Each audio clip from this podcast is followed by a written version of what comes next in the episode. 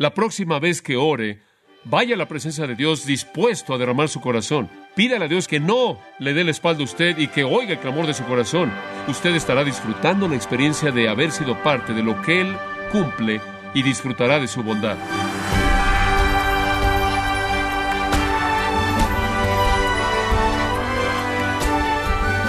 Le saluda su anfitrión Miguel Contreras, dándole la bienvenida, gracias a vosotros, con el pastor John MacArthur. Alguien dijo, la persistencia puede convertir una viga de hierro en una aguja, pero cuando se trata de perseverar en oración, ¿qué debemos hacer? ¿Puede la persistencia del creyente desgastar o persuadir a Dios?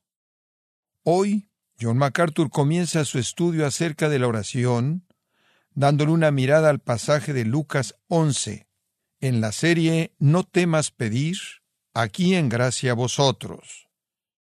Lucas 11:5 y en adelante, llegamos a una pequeña historia conocida y realmente inolvidable que Jesús cuenta aquí. De hecho, tiene mucho humor en ella, mientras que Jesús no dijo cosas que de hecho son chistosas o que nos hacen reír. Ciertamente vemos una calidez de su humor en esta historia porque es tan parecida a la vida. La historia comienza en Lucas 11, versículo 5. Les dijo también, ¿quién de vosotros que tenga un amigo? Va él a medianoche y le dice, amigo, préstame tres panes, porque un amigo mío ha venido a mí de viaje y no tengo nada que ponerle delante. Y aquel respondiendo desde adentro, le dice, no me molestes, la puerta ya está cerrada y mis niños están conmigo en cama, no puedo levantarme y dártelos. Os digo que aunque no se levante a dárselos por ser su amigo, sin embargo, por su importunidad se levantará y le dará todo lo que necesite. Y yo os digo, pedid y se os dará, buscad y hallaréis, llamad y se os abrirá, porque todo aquel que pide, recibe, y el que busca, halla, y el que llama, se le abrirá.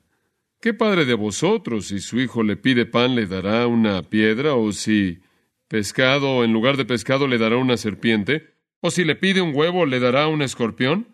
Pues si vosotros, siendo malos, sabéis dar buenas dádivas a vuestros hijos, ¿cuánto más vuestro Padre Celestial dará el Espíritu Santo a los que se lo piden? Hombre, lo que comienza como una historia simple, termina siendo algo bastante teológica, ¿no es cierto? Un creyente profundo que ha sido moldeado por las Escrituras entiende la naturaleza de Dios. Entender la naturaleza de Dios es crítico para la madurez espiritual porque al final usted descansa en la realidad de su Dios. El conocimiento superficial de Dios, un conocimiento superficial de Dios, un conocimiento limitado de Dios, contribuye a un entendimiento limitado y una fe limitada y una confianza limitada. Y entonces cuando hablamos de madurez espiritual, realmente estamos hablando de entender la naturaleza de Dios, eso es esencial. Esto es decir, que usted entienda que Dios es eterno, que Él es poderoso, que Él es santo, que Él es deliberado en lo que hace, que Él es soberano, que Él está en control perfecto de todo lo que Él ha creado en todo momento. ¿Entiende usted que Dios está por encima de todas las contingencias que se llevan a cabo en el universo creado? Él es trascendente, Él es alto y sublime, majestuoso y exaltado, y Él está llevando a cabo su obra a la perfección, su plan para el universo y para la humanidad. Él tiene todo bajo control en todo momento y Él tiene conocimiento perfecto y está cumpliendo el plan que Él ordenó desde el principio mismo. En Job 42.2 leemos estas palabras, Yo sé que tú todo lo puedes y que no propósito tuyo puede ser estorbado. Ahora ya hay un comentario de un hombre maduro. Yo sé que tú estás a cargo de todo y que ningún propósito tuyo jamás puede ser estorbado. El Salmo 33.11 dice, el consejo de Jehová permanece para siempre. Esto significa que lo que Dios dice es fijado de manera permanente. Nada de lo que Dios dice jamás cambia porque nunca hay información nueva. Nada necesita ser aclarado. Ninguna circunstancia puede ocurrir de la cual Dios no conoce o sabe. En Isaías 46, un pasaje un poco más prolongado, todo esto en cierta manera se une en términos muy claros Isaías 46, 8. Acuérdense, transgresores, acordaos de las cosas pasadas desde los tiempos antiguos, porque yo soy Dios y no hay otro Dios. Yo soy Dios y ningún hay como yo. Y aquí está la distinción. que anuncia lo por venir desde el principio. No podemos hacer eso nosotros. No conocemos el fin desde el principio. No podemos afirmar el fin. No podemos cumplir el fin desde el principio. Solo Dios puede. Esa es la razón por la que Él es Dios. No hay como Él, porque no hay alguien que puede saber cómo va a terminar antes de que siquiera comience. Él anuncia lo por venir desde el principio y desde la antigüedad lo que aún no ha sido hecho. Y no es solo que Él sabe cómo van a suceder, dice, mi propósito permanecerá y haré todo lo que quiero. Desde el principio Dios determinó el fin, Él planeó el fin y Él dirige todo, opera todo para llegar a ese fin. Versículo 11, ciertamente hablado, ciertamente lo haré. Lo he planeado, lo haré. Dios nunca altera su plan y el plan que Él estableció desde el principio, Él se asegura de que se cumpla hasta el final. Jesús en el capítulo 1 de Hechos dijo esto en el versículo 7, no está en vosotros el conocer los tiempos o las épocas que el Padre ha fijado por su propia autoridad. Tiempos y épocas, ¿qué significa eso? Tiempo cronológico, tiempo de reloj, tiempo de calendario y tiempo de épocas, acontecimientos. Toda la historia cronológica y todos los acontecimientos que ocurren dentro de la historia están fijados en la autoridad misma de Dios. Todo está determinado desde el principio al final por los propósitos de Dios. En el cuarto capítulo del libro de Hechos, leemos el testimonio de esos primeros creyentes, porque verdaderamente, versículo 27, en esta ciudad se congregaron en contra de tu santo siervo Jesús, a quien tú ungiste, tanto Herodes como Poncio Pilato, junto con los gentiles y el pueblo de Israel, todos se unieron para matar a Jesús. Pero el versículo 28 dice, para hacer lo que tu mano y tu propósito predestinaron. ¿Qué afirmación? ¿Qué afirmación? Sea que fuera lo que hicieron, fue predestinado por Dios y predeterminado por su propósito. Ahora, Dios es soberano y Dios es omnipotente. Él conoce el plan y Él tiene el poder para cumplir el plan. Él tiene conocimiento perfecto de tal manera que no hay nada que cambiar en el plan. Él no necesita que nosotros le demos más información y no reacciona a las circunstancias. Dice usted, ¿por qué nos estás diciendo todo esto? Porque todas estas realidades acerca de Dios llevan a la pregunta de cómo nuestras oraciones importan, ¿no es cierto? ¿Está llegando ahí usted? Usted comenzó diciendo, bueno, entiendo, ¿por qué me molesto por orar? Todo eso parece ahogar mi vida de oración y mis pequeñas peticiones. Y claro, esa es una de las acusaciones que se han hecho por parte de personas que rechazan la teología reformada. Si usted tiene una perspectiva fuerte de Dios y tiene la perspectiva bíblica de Dios, simplemente quita el corazón de toda su oración. Digo, ciertamente no quiero molestar a Dios, no quiero interrumpir a Dios. Digo, Él sabe dónde va, Él sabe lo que está haciendo, no necesita información de mí acerca de nada. Si tenemos una perspectiva madura de Dios y una perspectiva completa de Dios y entendemos la naturaleza de Dios, ¿realmente tiene algún tipo de efecto en nuestra vida de oración? Bueno, permítame darle una ilustración. Regresemos al libro de Nehemías. Nehemías capítulo 1. Israel está en cautividad, Dios lo sabe, y la tierra de Israel, la tierra de Judá, en particular el reino del sur, la ciudad de Jerusalén está en ruinas. El remanente, en el capítulo 1, versículo 3, el remanente, los que quedaron de la cautividad allí en la provincia, están en gran mal y frente al muro de Jerusalén derribado y sus puertas quemadas a fuego. Dios sabe todo eso. De hecho, Dios se aseguró de que eso sucediera porque Dios trajo, recordará usted, a los babilonios para que fueran sus ejecutores para traer juicio en contra de Israel por la idolatría. Entonces Dios sabe todo eso. Pero quiero que todavía vea la respuesta de Nehemías, versículo 4. Cuando oí estas palabras, me senté y lloré, e hice duelo por algunos días y ayuné no cambió el dolor de corazón, simplemente porque Dios sabía todo eso y Nehemías sabía que Dios lo sabía. No cambió como Nehemías se sintió. Y ayunaba y lloré delante del Dios de los cielos. Dice usted, bueno, quizás él no tenía una muy buena idea, quizás realmente no entendía quién era Dios y se abrumó de manera excesiva, lloró y ayunó y lloró y está en duelo realmente está en una condición muy emotiva aquí. Quizás él simplemente no sabe que Dios está a cargo. Quizás él realmente es un arminiano suelto flotando ahí en el Antiguo Testamento. Pero observe su oración en el versículo 5. Y dije, te ruego, oh Jehová, Dios de los cielos, fuerte, grande y temible, que guarde el pacto y la misericordia a los que le aman y guardan sus mandamientos. Sí, él entendía a Dios. Él entendía que Dios era el Señor soberano, él entendió su grandeza, su majestad, todos los atributos que expresan esos términos. Él entendió que tenía un pacto y que Él era fiel a ese pacto. Él entendió su gracia y su misericordia a aquellos que lo aman y guardan sus mandamientos. Él entendió todo eso, pero a pesar de eso, versículo 6, esté ahora atento tu oído y abiertos tus ojos para oír la oración de tu siervo que hago ahora delante de ti día y noche por los hijos de Israel. ¿Alguna vez le ha hablado a Dios así? ¿Alguna vez le ha dicho, Dios te estoy hablando? Escúchame, abre tus ojos y ve mi situación. No creo que jamás yo le he dicho eso a Dios. Y no solo lo dijo una vez, Él dice, estoy orando delante de ti día y noche, ayunando, llorando delante del Dios de los cielos, a quien Él entiende de manera completa, Él realmente está entrando con fuerza, Él está diciendo, Dios, abre tu oído, abre tus ojos y ve la situación. Esto es bastante atrevido, ¿no es cierto? Es casi vergonzoso. Y sabe una cosa, en cierta manera entramos a la presencia de Dios y decimos, tú sabes, Señor, soy yo otra vez, Señor, lo que sea tu voluntad, por favor, por favor, quitemos esto desde el principio, ahí es donde estoy. Yo sé que tienes otras cosas que atender, entonces entiendo si no puedo molestarte con esto. Ese no es el enfoque de Nehemías. Dios, tú sabes. Despierta, mira, ven, por favor. Observa el Salmo 17.1. Oye una causa justa, oh Señor. Atiende a mi clamor. Oye mi oración. Escúchame, Dios. Estas personas que oran en el Antiguo Testamento demandaban ser oídos por Dios. Salmo 27.7. Estas son ilustraciones. Hay muchas más. Salmo 27.7. Oye, oh Jehová cuando clamo con mi voz. Escúchame cuando te estoy hablando, Dios. Respóndeme. ¿Alguna vez le ha dicho eso usted a Dios? Te estoy diciendo, Dios, más vale que me escuches y quiero una respuesta. Respóndeme. El Salmo 55 añade otro componente. Da, versículo 1, da oído a mi oración, oh Dios, y no te escondas de mi súplica. No te escondas en ningún lugar. Te estoy hablando. Es sorprendente. Ponme atención y respóndeme. Estoy turbado en mi queja y estoy distraído. Te estoy diciendo que las cosas no están saliendo bien y necesitas escucharme. No quiero que te vayas a esconder en algún lugar. Ponme atención. Se oye como mis hijos me hablan cuando estoy distraído. El Salmo 102 es otro y de nuevo, estas son muestras que le estoy dando.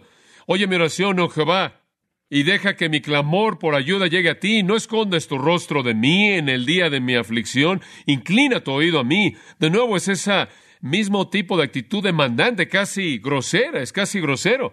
Es como si alguien se acercara a usted y le dijera, mira, te estoy hablando, escúchame, háblame.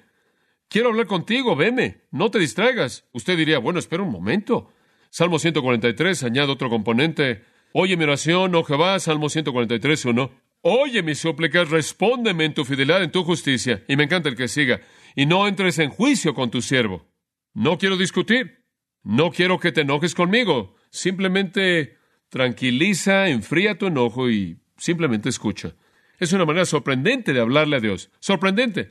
Me sorprende el denuedo, la valentía.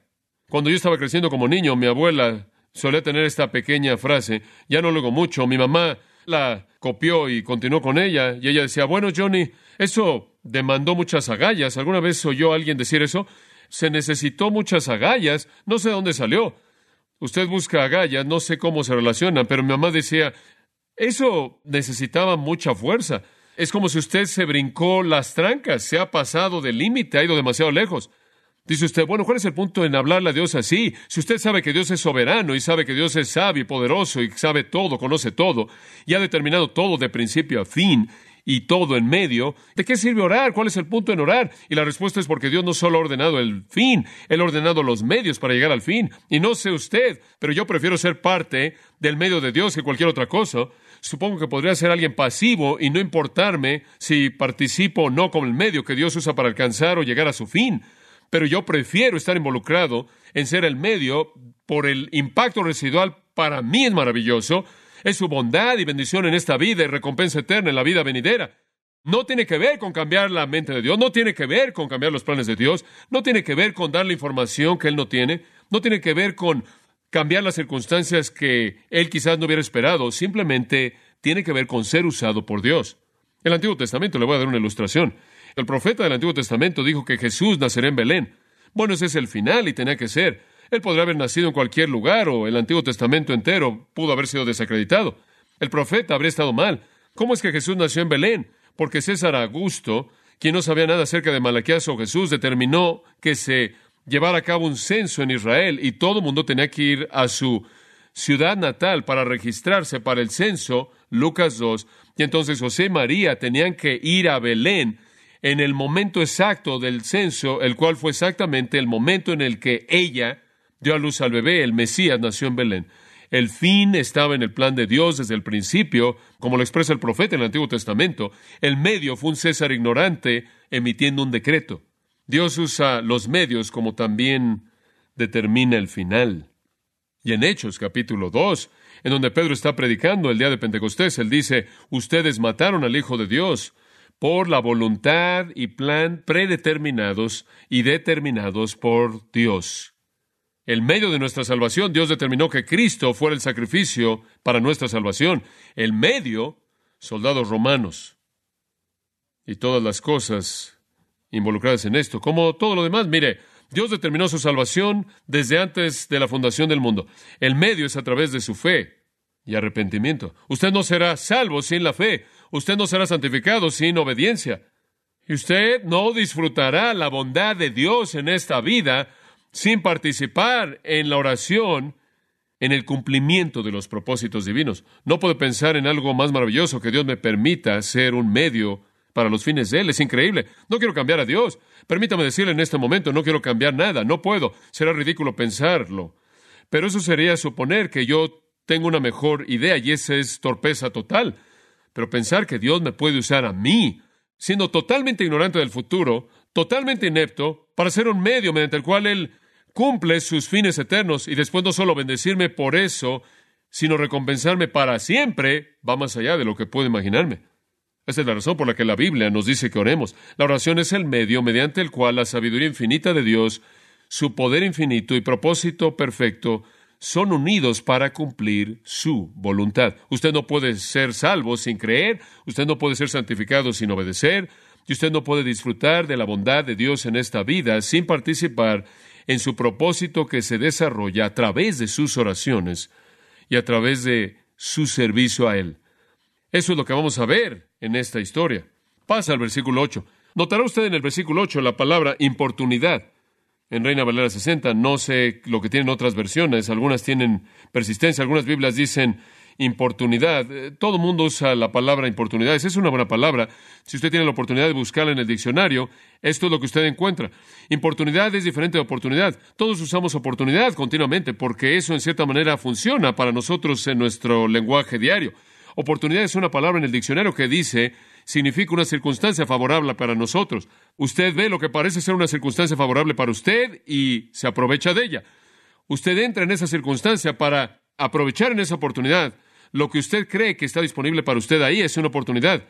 Importunidad no es eso en absoluto, es totalmente diferente. Oportunidad simplemente significa moverse en una circunstancia favorable. Importunidad es mucho más fuerte. Es una palabra que tiene urgencia y persistencia en ella, pero es más grande que la palabra persistencia. Algunos diccionarios la traducen de esta manera. Algo problemáticamente urgente, excesivamente persistente. Es una palabra ahí, pero inclusive imparable hasta el punto de ser molesto. Lo que sucedió aquí es que este hombre finalmente se salió de la cama y le dio al hombre lo que quería, porque era una persona persistente al punto de ser molesta. Él era persistente de manera excesiva. Él presentaba una urgencia que llegó a ser hasta molesta. Es la palabra en el griego, anaideian, es una hapax legómena. Esto es, solo es usado una vez en el Nuevo Testamento, el único lugar en el que aparece. Y realmente lo que significa, y podría verlo usted en algunas comentarios al margen de algunas versiones, es falta de vergüenza, alguien que simplemente hace un lado todo sentido de vergüenza. En un léxico dijo valiente, atrevido de manera excesiva. Otro dijo falta de vergüenza total, alguien que simplemente es grosero y que es valiente, atrevido, alguien que tiene muchas agallas. ¿Debemos orar así? Eso es lo que Jesús nos va a enseñar aquí, a orar así y de esta manera participar en el medio mediante el cual Dios cumple sus fines. Lucas 11:5, Jesús simplemente entra. El tema es oración. Él les acaba de enseñar a cómo orar, todavía está hablando del mismo tema, probablemente en el mismo lugar, en el mismo momento. Les dijo también, porque él sabía que esta pregunta saldría si Dios tiene su reino, y Dios tiene su voluntad, y Dios tiene su propósito, y todo esto. Hay una pregunta aquí, ¿por qué oramos? Y quizás simplemente oramos, sabe usted, este tipo de oración es rápida de entrar y salir sin buscando interrumpir a Dios en absoluto, y ahora él cuenta la historia. ¿Quién de vosotros que tenga un amigo va en la medianoche y le dice, amigo, préstame tres panes? Ahora, la enseñanza de la oración lleva una pregunta. ¿No debemos ser algo resistentes o tener algo de vergüenza de molestar a Dios con nuestros problemas debido a que, como usted sabe, Él va a hacer lo que va a hacer? Entonces, aquí está la ilustración. Jesús entra a la vida diaria muy simple, una historia inolvidable.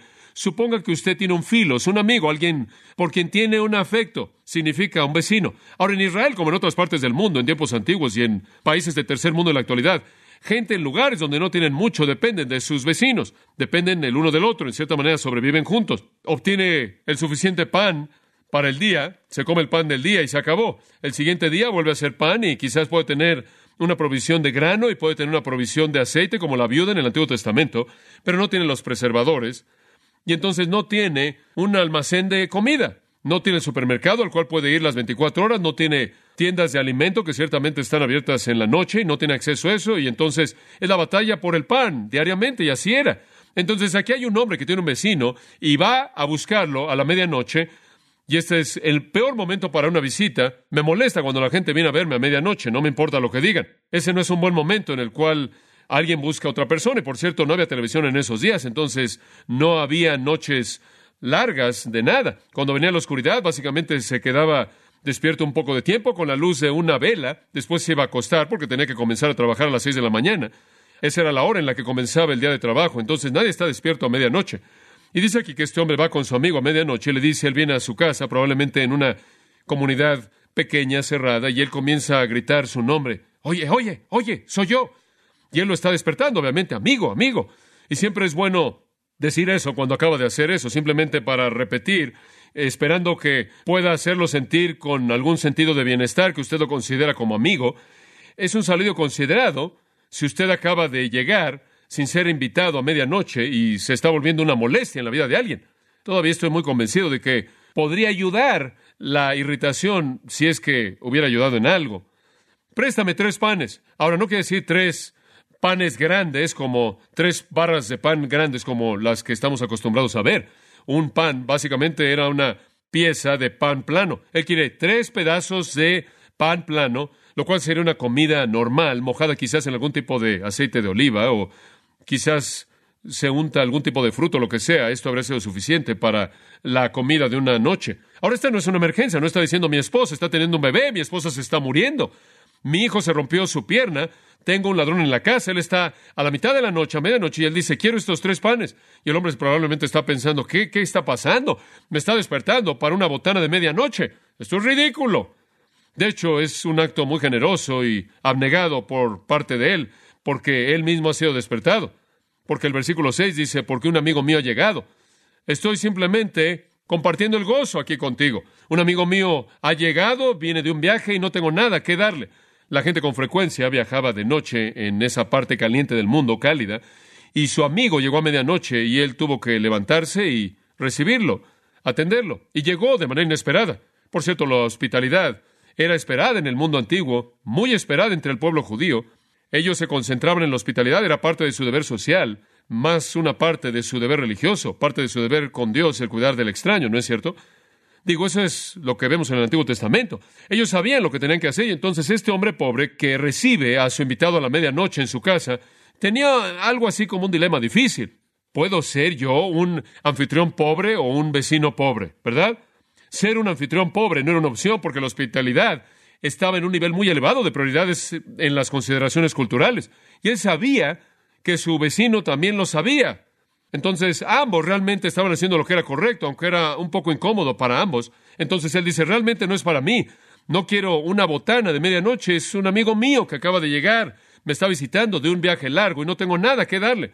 Obviamente tiene hambre, no ha comido nada, no hay tiendas, no hay restaurantes, no hay un almacén de comida, nada. Muy diferente, por ciento, de nuestro mundo, ¿verdad? Cuando usted simplemente diariamente vive con el pan que tiene. Y hay una respuesta bastante predecible, versículo 7. Y desde adentro responderá a esta conversación. Está pasando ahí por la pared. No me molestes, la puerta ya ha sido cerrada y mis hijos y yo ya estamos en la cama. No me puedo levantar y no te puedo dar nada. Ahora esto es exactamente lo que usted esperaría. Probablemente ya para este momento la gente que vive al lado ya se despertó porque están oyendo también la conversación. Todo esto parece muy presuntuoso, muy molesto. Y después Jesús, brincándose una narración larga, salta al punto de la historia en el versículo 8 Os digo que aunque no se levante a dárselos por ser su amigo, sin embargo, por su importunidad, su persistencia, su denuedo, su atrevimiento, se levantará y le dará todo lo que necesite. Realmente no hay sentido en no levantarse porque no se va a ir. Y ya me despertaste, ya despertaste a los niños. Le digo que va a recibir lo que pide por su falta de vergüenza. No es tanto en la persistencia y en pedir tanto, es simplemente el atrevimiento de pedir en un momento tan inoportuno. Simplemente se necesitaron muchas agallas para hacer esto. Bueno, es una ilustración perfecta. Es una ilustración perfecta de todos nosotros acercándonos a Dios y diciendo, sé que es inapropiado interrumpirte porque tú estás coordinando todo un universo y tienes todas estas cosas que estás haciendo, pero yo solo necesito que te sientes y me escuches y veas esto y no te distraigas. Tengo algunas cosas que necesito. Ahí está, es, es demasiado, pero no es así. El retrato aquí es de, de nuevo, de atrevimiento, de falta de vergüenza, de importunidad, cosas que parecen casi raras, fuera de lugar para nosotros al ir a la presencia del Dios del universo.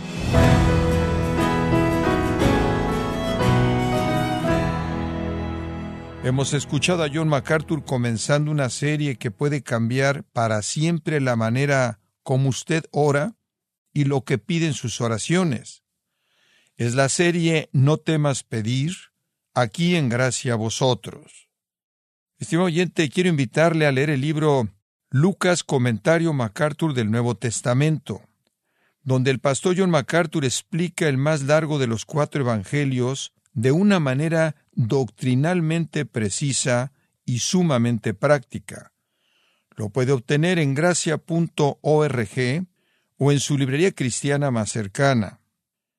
También le quiero comentar que puede descargar todos los sermones de esta serie No temas pedir así como todos aquellos que he escuchado en días, semanas y meses anteriores, animándole a leer artículos relevantes en nuestra sección de blogs, tanto los sermones como esta sección en gracia.org. Si tiene alguna pregunta o desea conocer más de nuestro ministerio, como son todos los libros del pastor John MacArthur en español, o los sermones en CD, que también usted puede adquirir, Escríbanos y por favor mencione la estación de radio por medio de la cual usted nos escucha en gracia a vosotros. Es importante conocer no solo el país y ciudad de donde usted nos escucha, sino también la radio. Para quienes contactan nuestro ministerio por primera vez, pueden solicitar una copia del mensaje de promoción sin costo alguno, un mensaje por oyente únicamente. Si usted vive en los Estados Unidos o Puerto Rico, escríbanos a Gracia Vosotros, P.O. Box 4000, Panorama City, California 91412. O puede escribirnos a través del siguiente correo electrónico radio arroba